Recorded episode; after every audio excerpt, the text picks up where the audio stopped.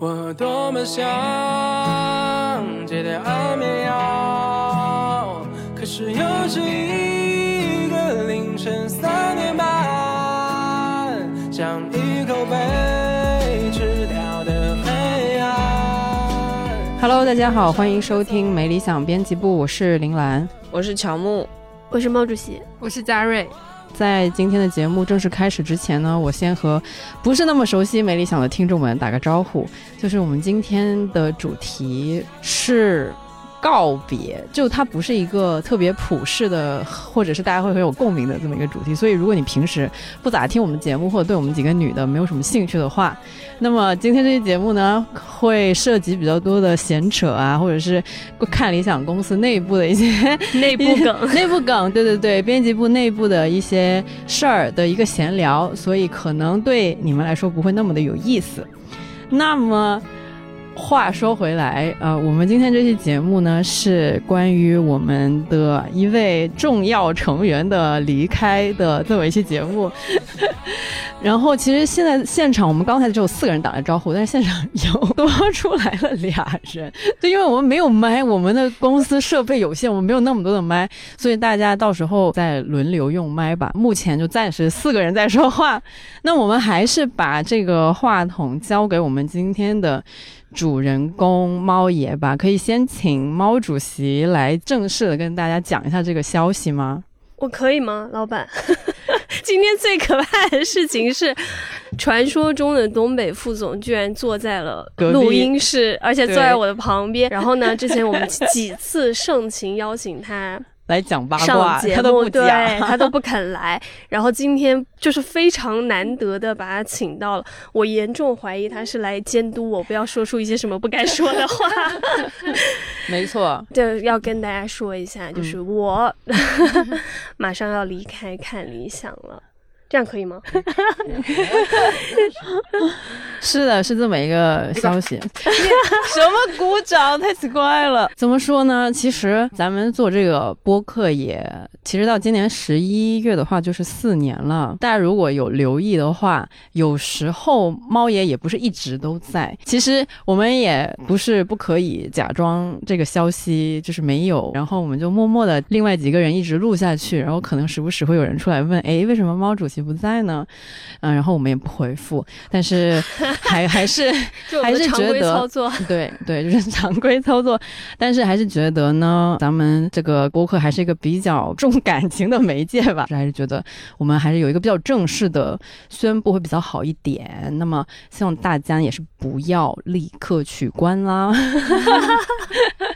对啊，所以我们今天就是聊一聊各种各样的职场感悟啊，然后可能一些有的没的小八卦，就讲讲咱们的这个毛主席领导为什么会决定要离开呢？哎，我要先 cue 一下我前阵子听到的那个很好笑的梗，就是 Jack 马马云老师有云：公司上升期离职。要么是钱没给够，要么是伤感情了。那么，请问 我们的猫主席是哪一个方面呢？我想先问一下，公司上升期这个是怎么定义的？这个是这个是马云老师自己说的，不是我定义的。就可能公司上升期，但是个人的滑坡期，这样可以吗？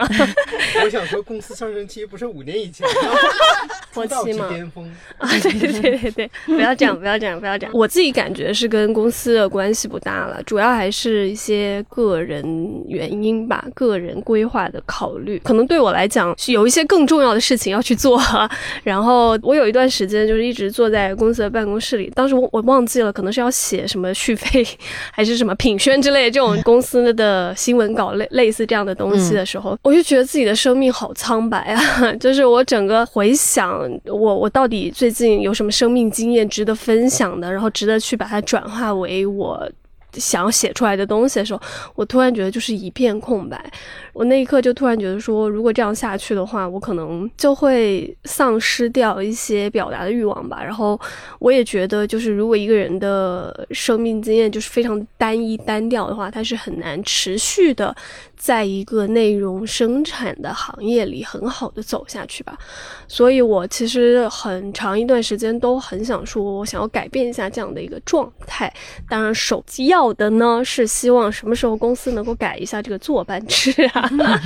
复议。呃，因为我们的其实工作模式，它整体来讲比较按部就班的一个状态吧。然后我也在这儿确实非常久的一段时间了。然后我就是呃，一定程度上遇到自己的一个存在危机吧。嗯，就是很想确认说，呃，如果我离开看理想这个平台，我到底自己想要做点什么，然后想要去尝试一些更多的。东西吧，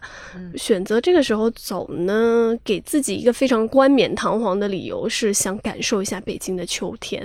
我已经很久没有在就是好好的感受过北京的秋天了，就可能过去也很长一段时间，一个是受到风控的一些影响吧，你很难走出去，然后还有一个就是确实。呃，你扎在自己的工作里，然后你所有消化的经验都是一种二手经验嘛？在我看来啊，某种程度上就是你很多都是在看一些其他人写的东西啊，然后看一些别人的故事啊之类的。所以我就是很想很亲近的去感受一下北京的秋天。我今天还想起来木心说过一句话，叫“秋高气爽，爱自己”。我现在就是想要去爱自己一下。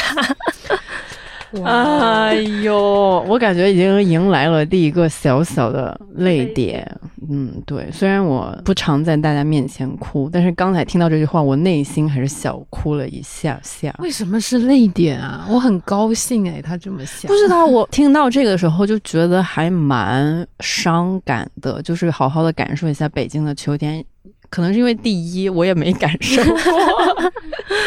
然后第二就觉得。很多时候可能有一些 maybe 外人看起来比较重大的决定，但是可能对于当事人来说，启动他或者是激活他的那个事儿，就是没有想象中那么重大，就是有这种轻和重的一个反差感之后，就突然觉得有点伤感。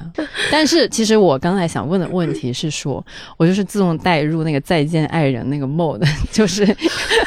他说看理想以前有给到你。什么价值感啊？因为你说你遇到了一个比较大的存在主义危机，对对对对对。那曾经在看理想的这段时间，这个存在主义危机是有被填补的时候吗？有啊，那我其实这个存在危机，我感觉是可能前两三年才突然出现的吧。最早来看理想的时候，我那个时候真是每天充满了干劲，而且我刚刚就想说，就是为什么说到北京的秋天，是因为我们当时还在小院儿里的时候，嗯的那。一段时间，每天早上去上班的时候，是会走过就是那个小院里的银杏树的时候嘛。然后那个时候的秋天的银杏就是飘落的时候，我记得我还有一张照片，是正好拍到一片银杏叶从那个空中落下，然后正好定格那个画面。那条路就是铺满了金黄色银杏叶。我自己现在回想起来，觉得那个时候还是很快乐的。包括院小院里面有很多呃猫咪。就是时不时的会出现在我们的窗台前，然后呢，就是是我们生活中很大一段快乐时光。那是一种很像在单位工作，而不像是在公司工作的 时间。时间就是那里就是一个非常有生活气息，完全不太像办公的一个地方。没错。然后一栋小楼里面，那时候大家也有食堂，嗯并且我们因为推送经常发的晚，然后食堂师傅还会给我们留饭，因为猫爷我记得很喜欢吃那里的。芋头扣肉，然后食堂师傅就记得这一点，每次做芋头扣肉的时候。发现我们还没去食堂，就会给我们留。那时候还是我吴师傅和陈皮，对，大家如果记得前几期，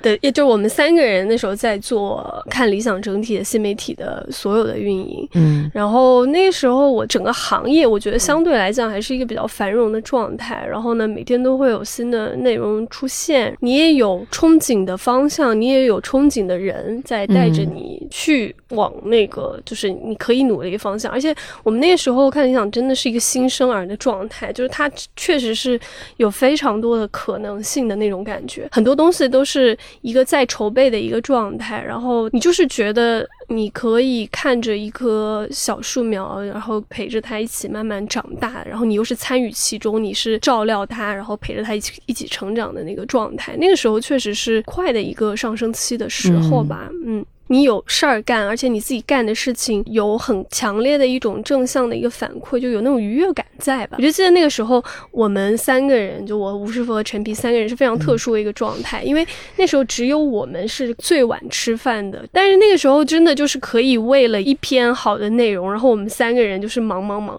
我们几个人在一间单独的一个小房间里面。那个时候我最恨的就是有人来敲门，或者是来找我什么事情，我那时候整个人就会，你知道吗？我那个上午是不能有人来 来烦我，然后因为我们上午会很密集的在工作，那个时候还没有那么成熟的一个系统或者体系化、流水线化的那种就是内容生产方式，我们三个人就是特别像那种草台班子。呃，我们的 A P P 其实是二零一八年呃十月左右上线的吧，应该是其实八月份左右是不是就已经开始试运营了？然后那那之前呢，我们其实很长一段时间都还在筹备 App 上线的一些前期流程。然后那时候为了 A P P 到底叫什么名字，我记得一个大周末，道长把我们一群 就是看理想那时候才十来个人吧，就没多少人，就是一个小会议室就坐满了那种。然后道长就像上课一样，在那 在像给我们做了一个那种大学的那种 seminar 研究生的那种研讨会，嗯，就为了讨论就是 app 叫什么名字，然后想了很多，然后包括做了我们是不是做了很多那种 brainstorm，就是头脑风暴，然后现场摆了很多 app 不是叫看理想吗？你不要揭露这个谜底，这是谜底。当时还给我们每个人留了作业，我还巨紧张。对，然后就是呃，每个人回去找你认为什么 logo 跟看理想相关，你认为什么名字跟看理想相关，大家把所有东西还打出来。粘在黑板上，最后 logo 用了以前的 logo，那个 app 叫了看理想，笑死，非常精彩那一段，就是我记得当时带什么来的都有，然后奇形怪状，然后那个时候还有理想国几个同事一起，这件事儿真的给我印象很深，因为我当时真的很怕丢脸，然后我在家默默准备了很久。我懂你这种心情，所以你带了什么？我忘了，我只记得我默默准备了很久，然后取了什么名字？你也忘了？对我只记得他最后叫看理想，你是内心成功的 brainstorm，内心想骂街，是说谁布置的作业给我站出来？道长布置的呀，因为赔偿精神损失。他为了就是让我们什么开脑洞，然后去想到底叫什么，最后几轮 battle。定下来看，改回一稿，也是他自己决定的，是吗？就叫看一下，反正当时有一有一有一阵讨论吧，还是就是纠结了一阵，就说要不要换一个新的嗯 title。对 我确实不知道这个信息，就很很有趣啊。那时候真的是每天上班都有一些惊喜和惊吓在，你就不知道第二天会发生什么。然后我们那时候状态也是就是很当天的，然后所以那时候就很手忙脚乱的。呃，充实中吧，我觉得是。嗯，我能感受到，就很有那种创业初期。虽然咱也不是说现在是什么敲钟大公司了，但听上去是蛮有那种，嗯，一个事儿刚刚开始的时候，大家都是在一个比较有创造力的阶段，然后也没有什么规则去把你很严格的束缚住。现在我们相对来说，因为比较成一个系统，或者是。一个体系就有一套流流水线嘛，所以大家做的事情还是蛮明确的。但是你们那个时候可能也没有太多挣钱的压力，可以这么说吗？而且我记得那个时候一个很大的幸福感就是，嗯，我们当时在二楼，所以就会有猫会从窗户里面跳进来，嗯，流浪猫。对，然后猫爷还把他们家猫子不用的蒲团给拿过去，我们那边就变成了。流浪猫的一个集散地，那个时候唯一可以在上午打断我们写稿的事情，就是猫子跳进来。我们叫它胖虎。哦，对，胖虎。还有三，哎，那叫抹布。对对对对对，就是吴师傅甚至还为他们创作了一期条漫呢，当时还在周末下午茶。嗯，对，就是那个抹布是长得非常好看，但是当时抓伤过。百分之八十的同事的人，每个人都被他抓伤过，然后甚至有将近十个同事为了他去打过破伤风，一共才几个？所有同事必须打破伤风的一只猫，然后还有一只胖虎，就是很好撸，它就会跳进屋里，然后让所有人撸它。嗯，那个时候就会写稿暂停，一切暂停去撸猫。对，哦，很好哎。我顺便插播一个，可能不知道算不算冷知识还是热知识吧，就是理想家我们的客服不是叫卡卡吗？然后卡卡是猫对吧？那个以前在理想国那边办公的时候的一只流浪猫对吧？我没对，那个是记错吧？唐老师捡回来的一只的，哦就是它卡在了一辆车的，就我们旁边不是有一个洗车棚吗？小所以叫。卡卡。对，因为它被卡在那里。嗯，对。所以客服也叫卡卡，对客服也卡在这儿。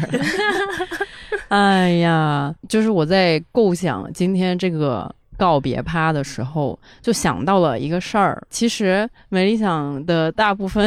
的主播们呢，都是出走过的。可以这么说吗？从最最最开始的陈皮，因为陈皮主要是刚录没多久，然后他就离职了嘛，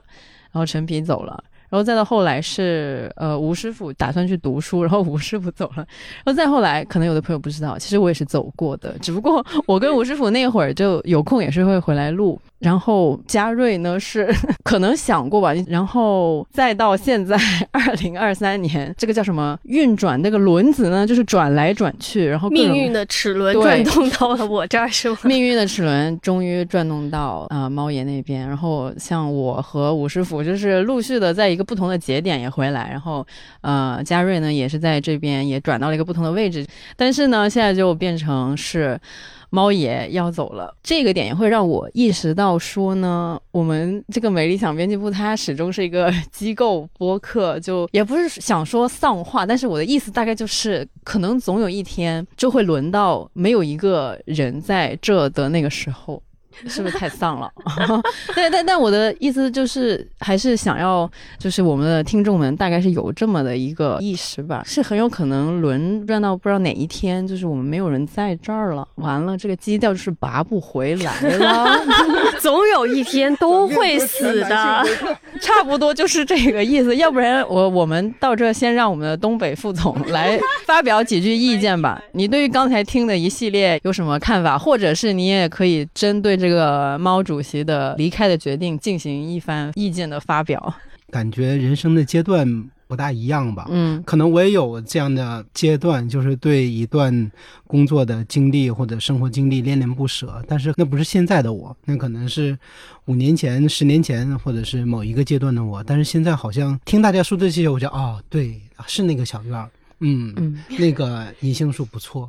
但是感觉跟我已经没什么关系了。如果是人有前世的话，这就感觉是你的前世的一一段经历哦，那个地方隐隐约约觉得，嗯，有那段的生命在那儿经过过，但是已经不是我现在的生命，所以我就觉得很遥远，也很陌生，也没有什么。太多值得留恋跟回忆的，所以我觉得不同的生命经验可能就有不同的感觉吧。但是有这样的这样的感情还是很好的，我就是挺那个挺庆幸人有这样的感情的，然后也挺。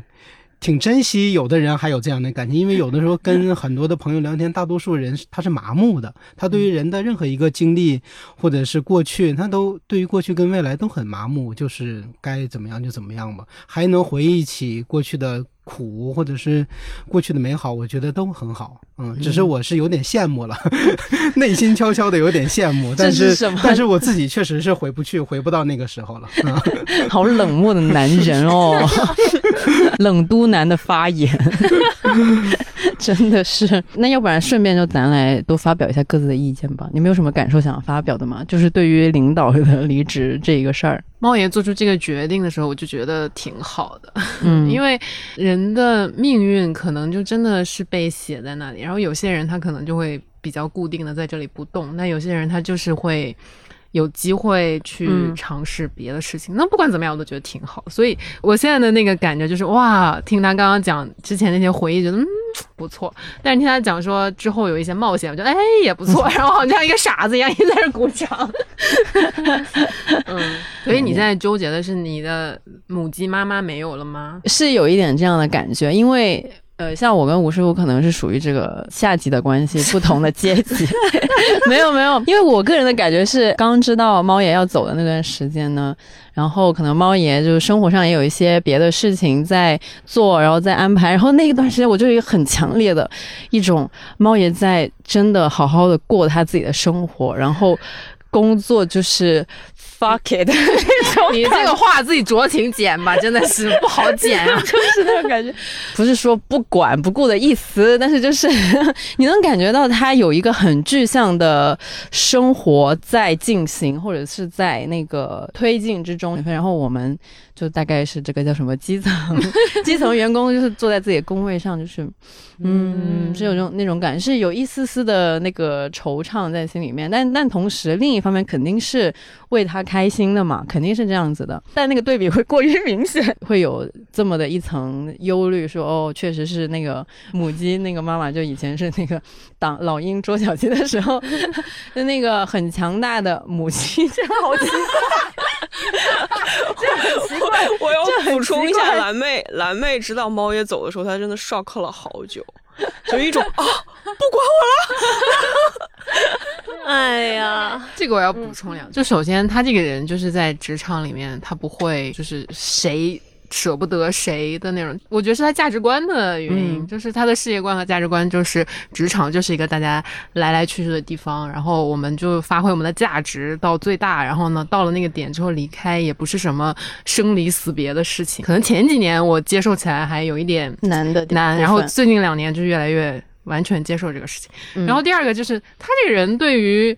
自己的工作和内容的那个 taste 和那个标准其实很高。我见过他一些 全情投入工作的那个状态，那可能满足不了你那个嗨点，或者是你的那个品味的话，那你也就会觉得无聊嘛。其实当时说的是是对的，就是我已经很久找不到那种让我兴奋的东西了，这个可能是我。很长一段时间以来都很痛苦的点，就是以前就我刚刚说，为什么说就是一八年开始那一段我们特别兴奋，一个是你来到一个新的环境，然后你会发现这里有好多事情你可以玩可以做，然后试错成本极其之低，试错空间极其之大，然后又有一些就是真的大树在为你兜底，然后。这也，他们也是你的滋养的，你的养分吧，在不停的鼓励你去做很多东西。因为我其实来的那个节点非常的特殊，正好是看理想生活节在办的时候，刚刚好就是那段时间。然后我们连续一个办了一个月，就是每个周末都在一个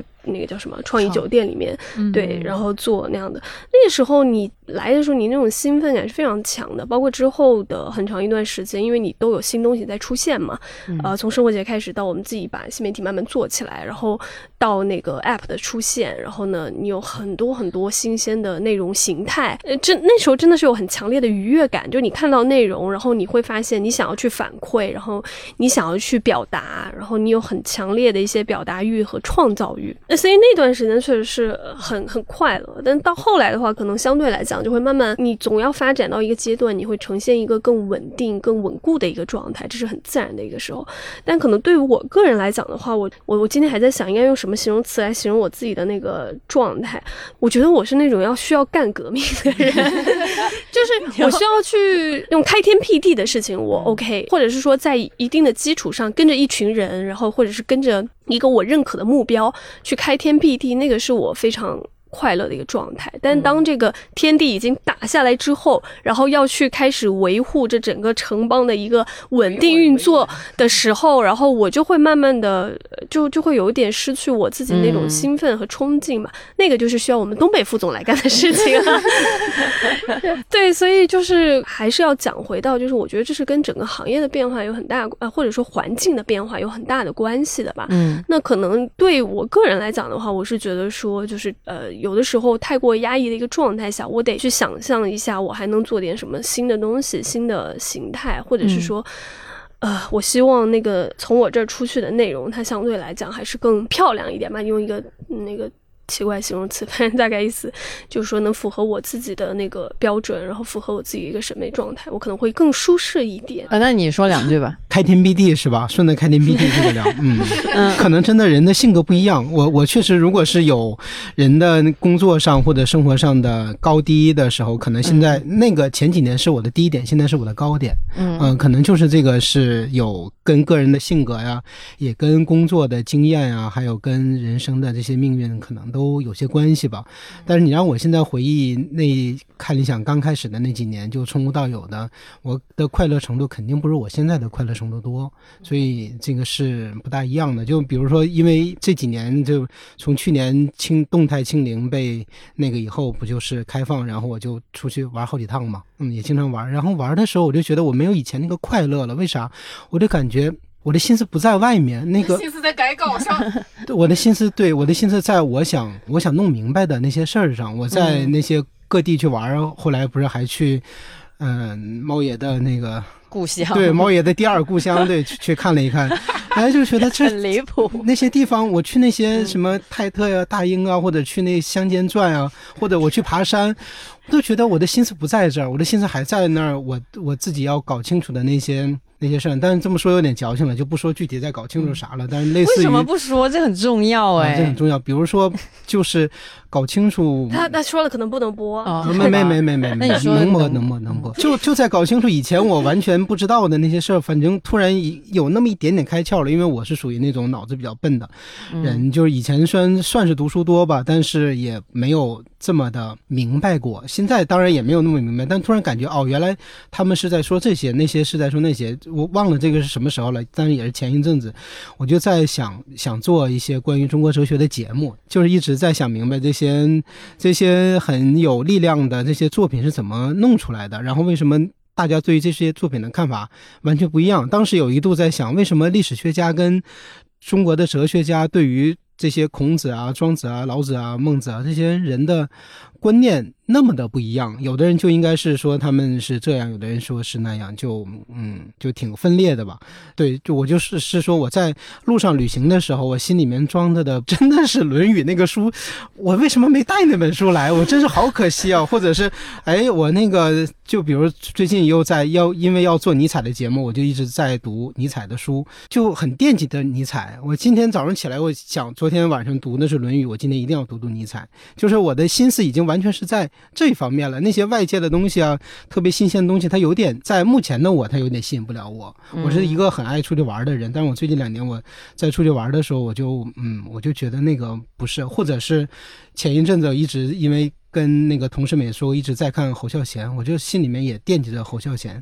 对。然后最近又在看别的，我就心里面又在惦记着别的，比如最近在看东欧的，我又特别在惦记着东欧的那些事儿。就我惦记的那些好多，反而眼前的世界、个人的现实的生活，感觉离我越来越遥远了。所以就是说，猫爷的那个那个就开天辟地，确实可能不是我个人的。目前追求的那个兴趣，我的兴趣更多的是我想弄明白我自己是怎么回事，或者这个世界是怎么回事，而那个世界是怎么回事，我自己怎么回事，跟我现实的生活它是有一点距离的。我现实生活只要饿不死，我可能就。还可以去搞清楚那些事儿，我只要有一定的空间，然后让我能阅读，让我能观看，我好像就可以了。至于我在哪里阅读观看，或者我在哪里想，好像我那个脑子是在外面的，身体在哪儿好像没有那么重要。所以具体的工作是什么，好像也没有特别特别的在意。当然，我是想做既能给公司创造收益，我自己也喜欢的事儿了。但是如果这个万一有。碰到冲突的时候，好像我也可以是说哦，回家我还有好几个小时可以去看尼采，可以去看《论语》，然后可以去看侯孝贤，可以去看很多我要看东西。去年一直在看新浪潮跟伯格曼，都给了我很多比现实的生活更加有力量也更有感动的事儿吧。所以我是觉得，这还是回到那个，就是人有。人有感情挺好的，我是一个感情比较比较低的人，感情点比较低的人，所以我也在找我的那个感情的点。如果是那个现实的创业，可能真的，或者是对于现实的那个就是事业性的开拓，真的不是我追求的。所以，如果那个当时看理想公司是在比较上升期的那个，反而我自己。也就是一个随大溜的在走，当然可能那个并不是我特别多想要的事儿，但是因为疫情这几年，你有更多的时间来反思，想要过什么生活，我发现突然找到了一些我想过的，就是我想把那些事情多去想想，多去看看，嗯，多去体会体会。呃，突然变得非常难接。十几年前吧，据说白先勇老师见到我们东北副总的时候，说他有佛缘。我觉得，嗯，他嗯，也有可能是就是猫爷说的生活节，在见惯了大风大浪的副总面前，也是没有什么刺激这个这背景要讲一下，就东北副总应该在这里多久了？你多少年了？二十年了吧？从从 不要再装九二年的了好吗？你应该至少差不多二十十几年吗？不？告诉你，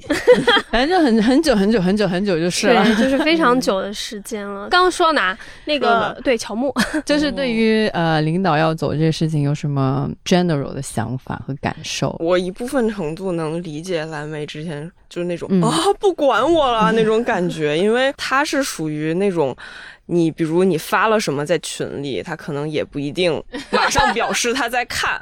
然后或者他感觉有很多事情来在忙，但是在最后一刻他永远是那个出来兜底的人，就很有安全感。然后呢，现在呢就是兜底的防线跑了，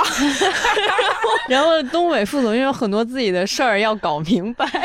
所以你就觉得全线崩塌，就大概是这样的一种感受。但没有办法，你也得接受嘛，对。但是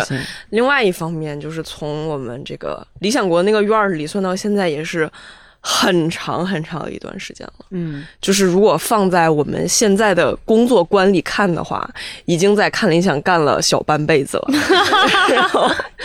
所以这已经不属于某种跳槽，嗯，就是只是走向人生规划的下一阶段了。嗯，所以这也是一件很正常的事情，就是他在这一阶段的事情已经结束了，就没有什么可以做的了。的确是公众号或者这个整个行业，它就停在某个阶段了，它就很难再完成一个增长。就是你有预想过我们其他人的一个反应吗？其实我一直都觉得还好。嗯就我其实预想的是，你们的接受程度应该比我想象的要高才对。我们现在这个团队其实是一个很稳定也很强的一个团队吧，我自己感觉上就是每个人都能够独当一面，所以我那时候反而觉得是说，我是呃很长一段时间都是觉得，其实你们是越来越不需要我了。我觉得这是一个很好的状态，所以等到我说出来就是我要走的这个事情的时候，我的想法是觉得说，呃，我可以把更多的空间或者说更多的这个成长的可能，然后交还给你们了。然后，而且我会希望是说，你们自己无论在哪一个位置上吧，然后都能够有。就新的东西冒出来，因为我反而觉得我在这儿好像它是一个惯性嘛，一个非常强大的惯性，就是我们会习惯就一直这么下去了。但如果我离开的话，我反而觉得这是一个新的可能一个一个一个机会。我觉得职场它不是一个什么终身目的，嗯就是你好像只能待在这儿，然后怎么样？你去了哪就哇天要塌了。我我一直都觉得不是，包括就是如果现在那个就是坐在我身边的这个东北副总突然告诉我他要走了，我一个人会觉得，在我看来，任何的变化都是一次契机，嗯就是都是一种新的变化。嗯批人气质是有的，在这个 是的呢。真的是有就是一点，嗯，而且刚才猫爷说他想去享受一下北京的秋天，我真的觉得还蛮感慨的，因为猫应该也在北京待了很多很多年了，对啊，然后并且。猫爷他上一次 gap 我不知道，就是来看理想之前，你大概 gap 了有多久？就可能也很多年没有感受过这种属于自己的时间了。我就 gap 了一个月就来了吧。我之前的工作还是蛮紧密，就无缝衔接的一个一个状态的。我自己就是觉得人就是走到了一个阶段，不是说这份工作怎么本身怎么样，或者这个地方本身怎么样，而是你内心就是觉得你应该要踏入下一个阶段了，你要。你要走到你人生，就就是你这段生命，你你需要往前踏一步了，不然的话，其实你说我在这儿就是一直呃就这么持续的靠惯性滚下去，也也不是不行，因为我觉得从整体上来讲的话，还是一个挺好的地方的。但就是觉得对作为一个 P 人来讲吧，就是你需要一些开放性的东西，然后我就是想要感受一下不坐班的生活了。呃，其实这里还藏着另一个 P 人。你说一下你是谁，因为刚没打招呼。Hello，大家好，我是真儿啦。嗯对，刚刚就一直没有讲话，因为确实过来的也比较晚，跟其他人相比的话，因为我是二一年的时候才来到看理想的，但是呢，听到猫爷要离职的信息，当时感觉就是靴子落地了。好像是从去年年底开始吧，就有一些同事纷纷进行了一些人生阶段的转变，然后大家好像都哎突然步入了下一个阶段，而且干的事情跟以前做的事情都还挺不一样的。嗯那这个时候其实就有在想，是不是大家每一个人心里也都在想自己下一步要做什么，因为我觉得二三年、二二年那个年末的时候还发生了蛮多事情的，而且是一个巨大的转换期。那么突然，我们每一个人肉身都自由了之后，可能思想上也会做出一些相应的转变吧。所以我其实是有这样的一个第六感在的。所以当时我知道这个消息之后，就感觉啊，这样啊，但还是很伤感的。因为确实是有那种就是鸡妈妈要离开了。然后剩下一堆小鸡在那边，不知道要干嘛，对，那种那种很无助的感觉。可是就是要去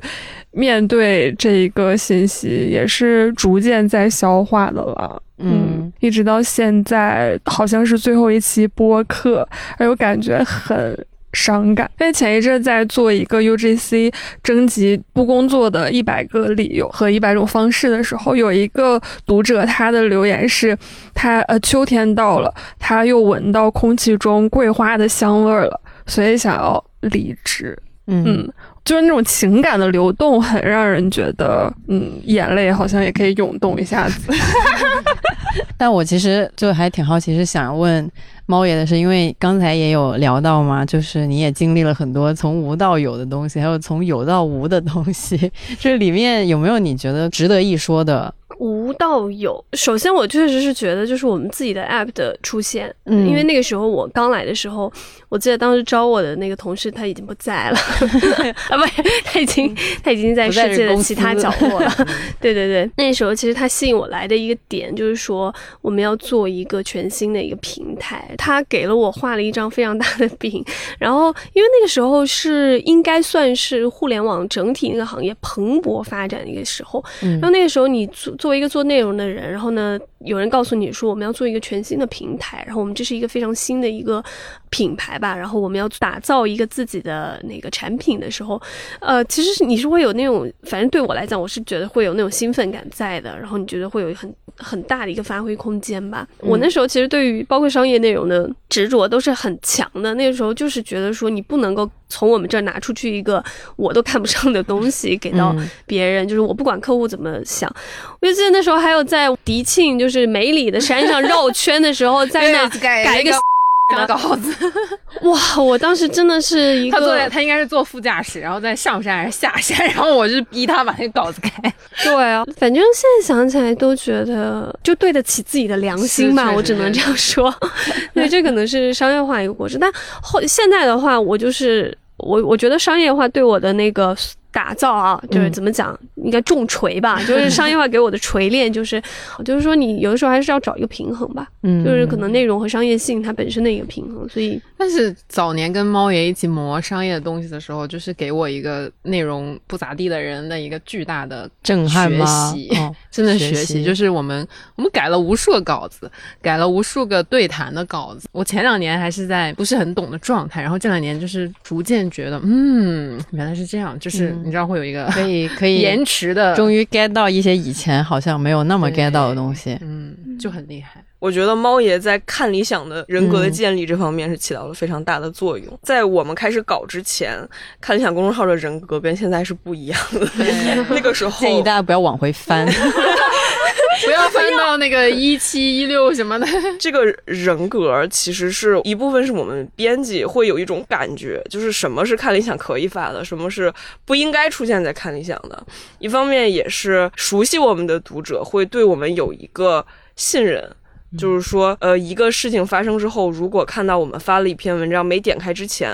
就会想到看理想大概是什么样的观点。这个可能就是那个主编的一个很重要的功能，因为其实每个编辑到现在都会有自己的一个特性，但是其实我们是一个在一个大的框架下面的一个特性。然后每个编辑刚刚进来的时候，其实都是带着一些奇形怪状的东西进来的，但是呢，会在逐渐慢慢的一次一次的发稿和一次一次的调整之后，形成一个比较圆滑的东西，就是你大概就知道哦，原来这个东西是看理想的 feel。然后呢？但但你同时也是能够在里面保持一点个人的那个特色的，这个东西很微妙，就很难讲。接着刚才，因为刚刚讲了那个从无到有嘛，就是想想聊聊从有到无。我先问陈总嘛，你有没有什么这么多年在看理想觉得没能继续下去的项目，然后觉得很遗憾的？唉，说一比较遗憾的项目，那真是太多了，就感觉很多项目都好遗憾，就好像没有特别的项目不遗憾的。如果是这么这个层面来讲，当然最遗憾的可能还是还是生活节吧，我猜啊，嗯因为、呃、你不是说你不开天辟地吗？无所谓吗？呃呃，说是怎么说了，这个是缓解自我麻痹的一种办法，对。嗯但是这不是到了这一趴了吗？你必须要 想的时候呢，当然在说生活节以前，可能还是要说很多的那个遗憾的，比如说这些视频的节目最后也没有都拍下去啊，一千零一夜，你那个一千零一夜才拍到几百页而已，后几百页去哪儿了？你说没就没了，这怎么交代？后几百页没。是吧？然后局部这要说拍这儿拍那儿的，其实也只拍了两三季。嗯，说起来都是遗憾，就遗憾的节目真太多，包括已经上线的很多节目，我觉得也蛮带着遗憾的吧。有些音频节目很受欢迎，我自己现在有的时候会回听，我听着我觉得我当时怎么就没有再多改一改，或者再跟老师交流交流，好遗憾。这这些遗憾真的是太多了。但是如果最遗憾，刚才反正第一印象反映的反而是说生活节这样的项目，嗯因为它确实从形态上是跟这些文化节目完全不一样的东西，嗯而且呢，它的需要动用的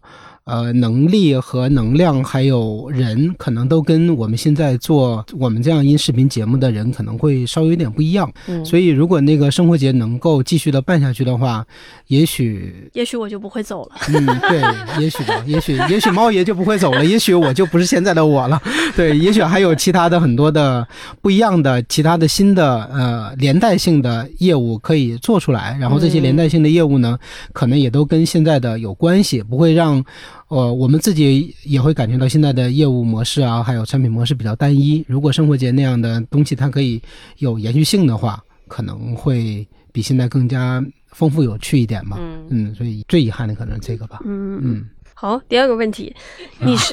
这么严肃的提问，上一个问题我打多少分儿？就是没有评分环节。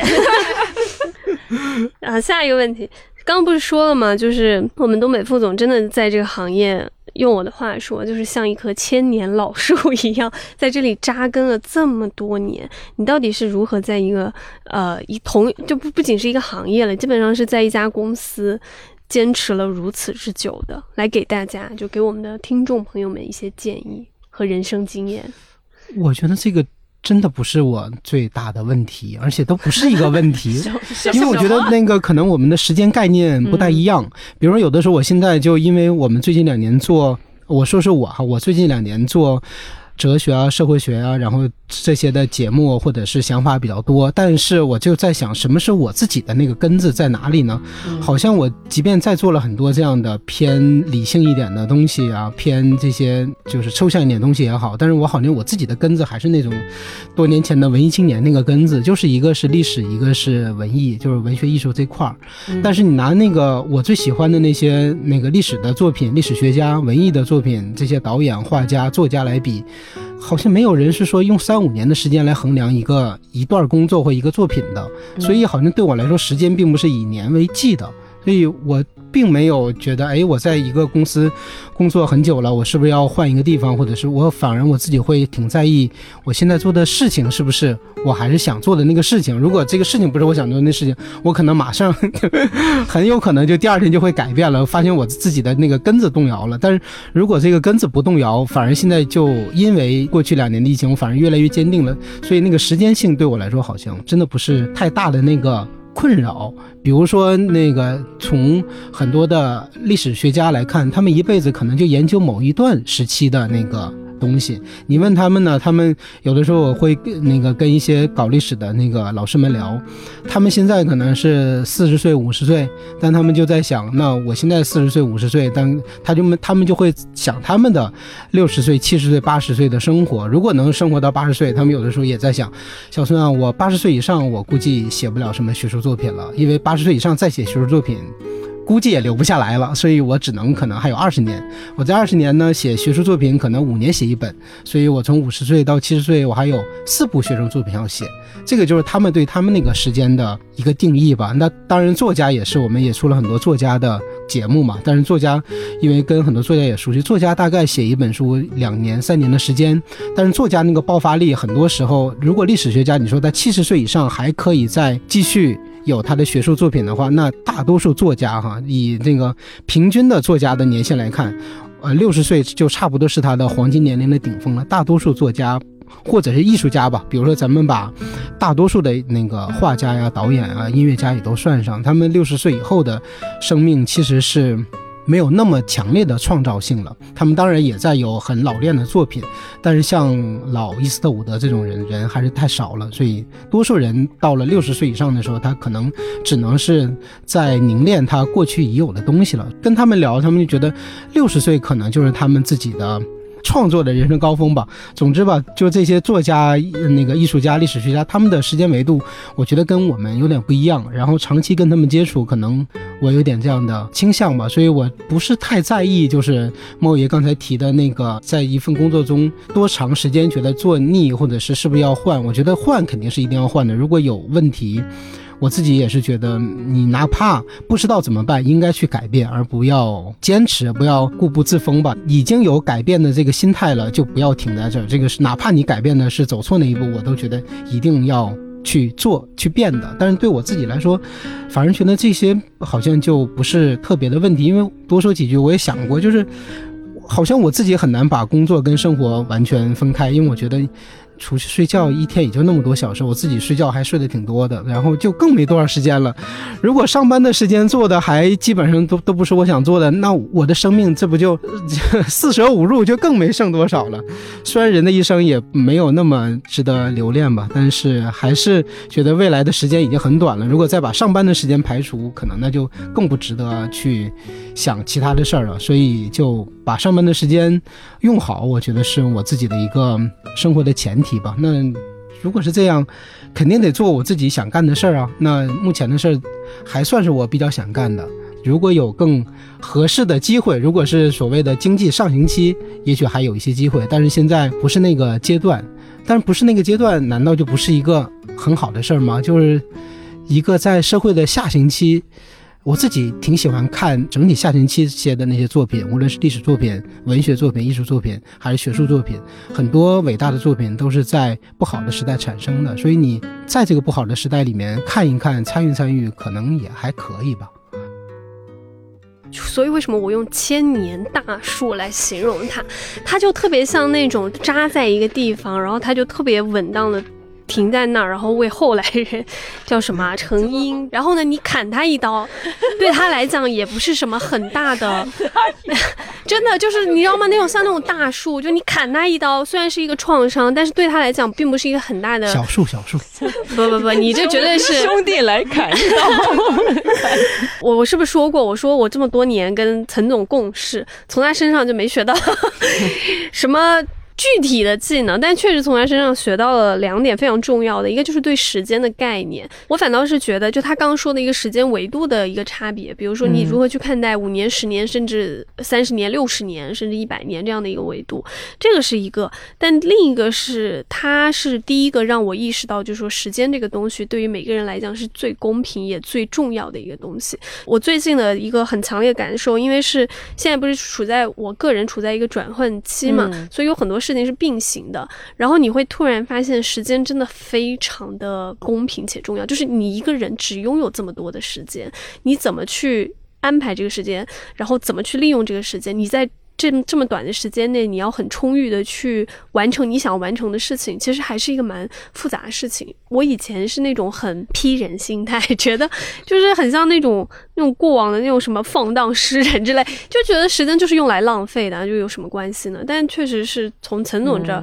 他才让我。第一次意识到，就是说时间这个东西应该怎么去珍视它吧，大概是这样。然后还有一个就是陈总身上那个淡定的能力，这个我真的非常的想砍他两刀，真的实在是太好笑了。对，是就是 literally 砍他两刀，他也错力。什么？就现在那种很俗的词，钝感是吗？对对对，对他确实是这样的一个人，就是他他身上有一股子那种。就是老树的淡定，就你感觉好像这个世界怎么风云变幻，然后他在那屹立不倒，然后呢，无论多少刀枪，他都屹立不倒。嗯，这个是我确实也是从他身上就是学到，所以也很想问你，就是这种淡定的能力是怎么修炼出来的？不要用年龄说话哦。那我先那个回应一下吧，我从猫爷身上也学了很多，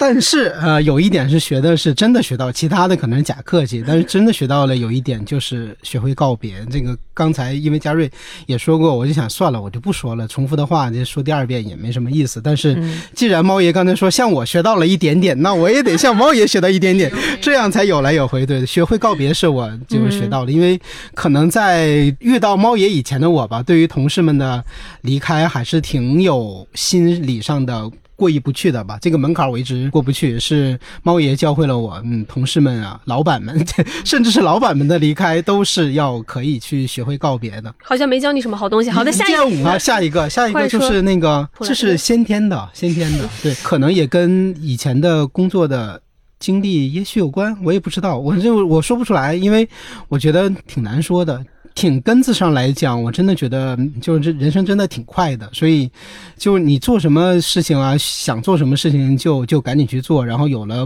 判断，不要管别人怎么说，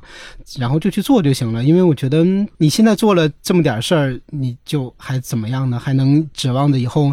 你的亲人记住你？这怎么也不大可能。还记得更多的人记住你，这也不大可能。人类是不是也快灭亡了？我觉得我自己的方法就是把哲学的书跟科学的书放在放在一起看，就像那个上个周末周六还看了半天那个，就是一个科普作家叫卡尔萨根，他写了很多宇宙类的科普的书，还还有纪录片，看看他是怎么就在思考人生的终极问题的。因为正好在看孔子跟尼采嘛，我就想看一看这些科学家们是怎么考虑的，发现可能大家到了最后都挺虚无的，都挺有一个很终极的问题是没有没有办法解决的，就是人生的生命它就是这样，然后整个宇宙的生命它也是有限的。那你即便所有的东西一旦有限的时候，当然它的意义也就出来了，但同时它的虚无的价值也就出来了。所以在这个特别特别广义的程度上，我是觉得个人选择什么都是对的。你做了，然后又过了一段时间，再做又过一段时间，这一辈子就已经过去了，然后再过个。几年，可能你的亲人就记不住；再过个一二百年，可能这世界上没有人记得你；再过个几千年，人类可能也就没有了；再过个多少多少年，可能地球已经毁灭了。所以，这个是我觉得就真的是让可以看待一些事儿的挺根本的原因吧。但是这个说起来比较虚了，可能比较实际的是因为，哎，虽然我自己总说我是九零后、零零后了，但是实际上还是有点有点年岁是吗？对对，还是有点年岁的，就是经历的那个工作的低谷期还是比其他人多的。比如说，对于我们现在的这些人，可能最大的问题是疫情这几年嘛。可能对我来说，这好像真的把那个时针得倒回去，可能是零八年那个时候到一零年那个时候，是我自己觉得哦，原来社会出了那么多的问题，我有那么多的无力感。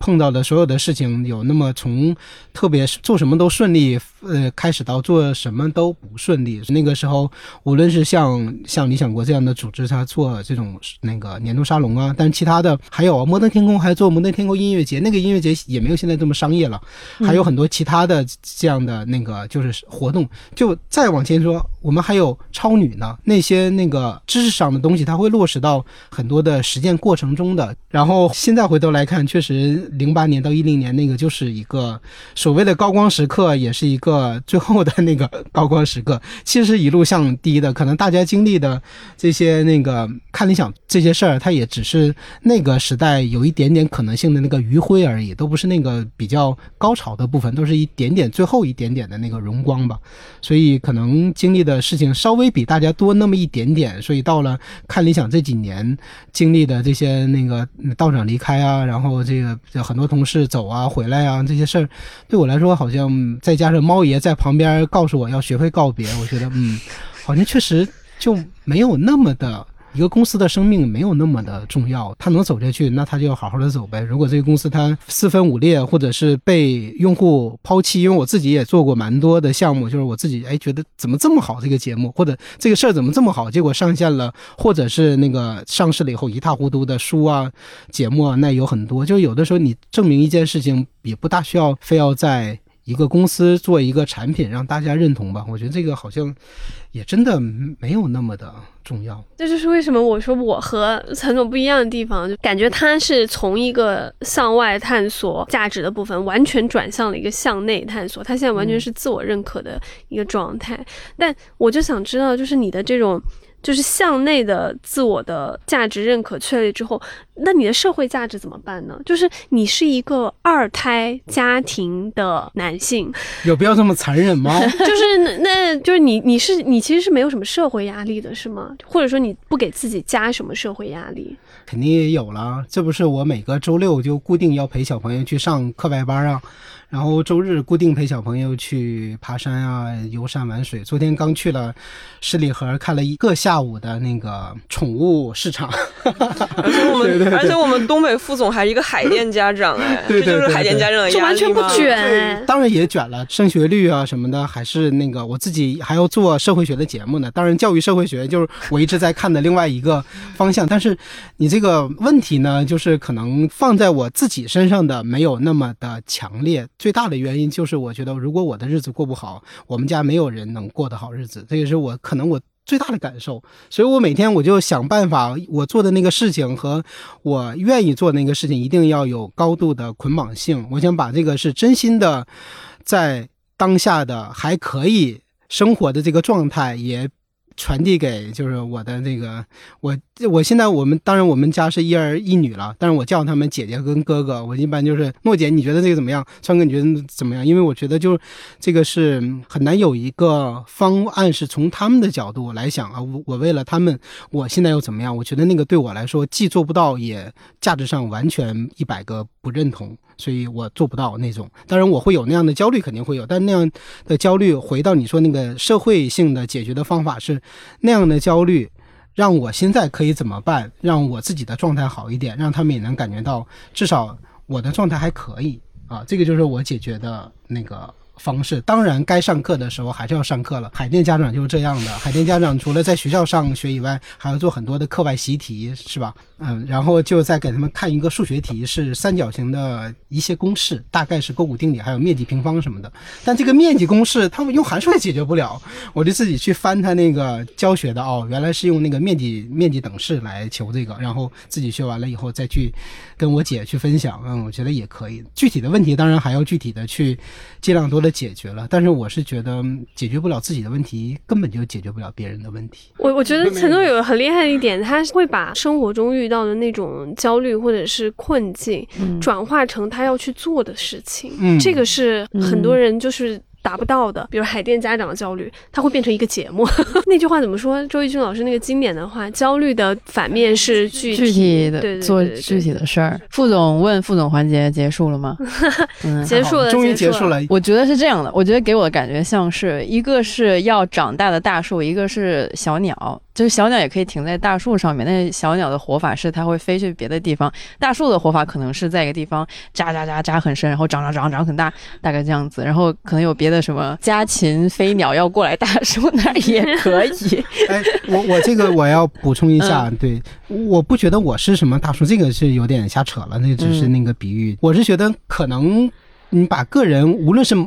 任何一个人啊，就当然我根本就不算是我说的讨论那个人的那个范围内。我说那个人呢，都是我崇敬的那些人。嗯，你把他们比喻成树啊什么的，我都觉得不大需要这样，因为就觉得那个人都有他的七情六欲，人都有他的弱点，而且你看的越多，然后那个聊的越多，感觉人的弱点真的也好多好多。所以这个树我还是很羡慕的。如果还有下辈子，我就挺想当棵树的。但是我觉得当不了。我觉得我现在以及我认识的这些。我敬仰的人，他们都当不了那样的树啊！但是可能啊，一个公司或者是一个品牌，反而有可能是棵树。我就在想，有的时候也会想，那我有一天我也可以走吧？我也不是一，我也不是终身员工，对；第二，我也不是这个公司的老板，所以我还是有权利可以走的。但是我就在想，我走的那一天，那可能公司按照现在的发展，也不会有什么特别大的意外，除非这样的环境给这个公司造成了更多的意外，或者任何一个人走，比如说就现在的公司的五。五十个人都走了，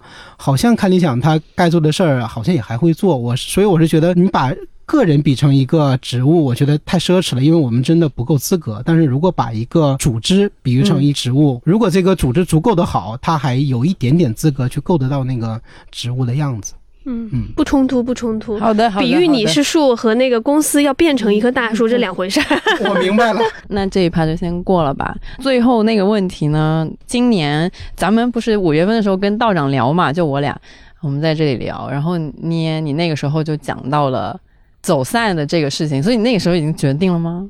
或者有这个想法了吗？没有，那个时候真的还没有，嗯就是至少那个时候就是觉得很很伤感。呃，从去年年底到今年年中的时候，我感觉公司里还是有蛮多变动的嘛，嗯，然后包括很多人的离开啊，然后去探索自己新的人生，然后又正好有这个契机跟大家聊。反正我那时候脑子里就是一直有一个很具象的一个感受，就是觉得大家在走散。嗯那个走散，我甚至是就我们跟道长聊之前，我就一直有那种感觉，就是好像就是去年年底之后，整个的环境和状态，就所有人我们大家的状态都变成了那种，就是大家各自都有各自的心事了，然后都重新回到了自己身上，然后我想要过什么样的生活，然后究竟我现在在走的是什么样的人生？我觉得大家都开始多少开始思考这件事情了吧。嗯我确实那时候是有一种很强烈的，就是走失感吧，就是嗯感觉本来大家都是我们像是那种都不是手牵手，而是手挽着手一块儿，然后一个非常凝聚在一块儿的一个团队，然后慢慢往前。一起前进嘛，就虽然走得很艰难，但是你会觉得嗯就是背靠背那种感觉，就是每个人都是有所依靠的。但是就是解封之后吧，我就是好像突然被一种嗯无形的力量冲散了，就是这样一个感觉。但是你说我自己有没有那种想要走开的？那个时候是真的还不太有。嗯现在回头去想的话，就是当你变成了那个要走的人的时候，那个心态还蛮奇妙的。就是我反而会觉得说，其实我是帮你们先去探探路。就是说不定我还一下就回头来了呢，也不是没有可能。但是我确实希望先往前走一步看。我觉得如果我能铺好一条路的话，对你们来说的话，可能也会有所帮助吧。因为我自己还蛮希望做那样的一个人的，就是我能够走出来一条路，或者是搭建出来一个。一个平台或者一种模式吧，然后我才有那个勇气和有那个底气回来跟大家说，你们真的可以去尝试更多的可能性。然后呢，不一定要走我这一条，但是我试过了，我觉得是可以的。然后我觉得它也不是那么可怕的。其实你说对我个人来讲，它不是一种兴奋感，它其实是一种紧张感。我的想法和我做出走的这个决定，包括要马上要走呃离开的这段时间的那个心情，就是硬着 陆的一个状态，就是走到了一个阶段，然后你被推到了一个虽然不是悬崖边吧，但你确实被推到了一个边界的边上，然后你必须迈下那一步，然后至于这一步下面是悬崖还是一个新的天地，其实你是不知道的。我觉得对我来讲，更多的是这样的一个状态。挺好的。我觉得作为今天的这个结尾，我很满意。我还有一个你说结尾，你说，请说。对，就想起我去上学之前，大概 gap 了得有两个月。嗯那个时候虽然没有赶上北京的初秋，但是赶上北京的深秋了。然后那个时候我就去了之前猫爷带咱们去开过选题会的那个 Voyage。咖啡厅是吗？对，那个时候冬天，所以我们就没有办法在他那个前厅里面喝咖啡，我们哦就去他那个大厅里面。然后呢。对我因为去的时候还是十一月，还是秋天，所以它那个前厅是开放的，嗯就有很多叶子。然后我就买了一包糖炒栗子去那里喝了咖啡，我觉得很不错。我感觉猫爷也可以去享受一下这个秋天。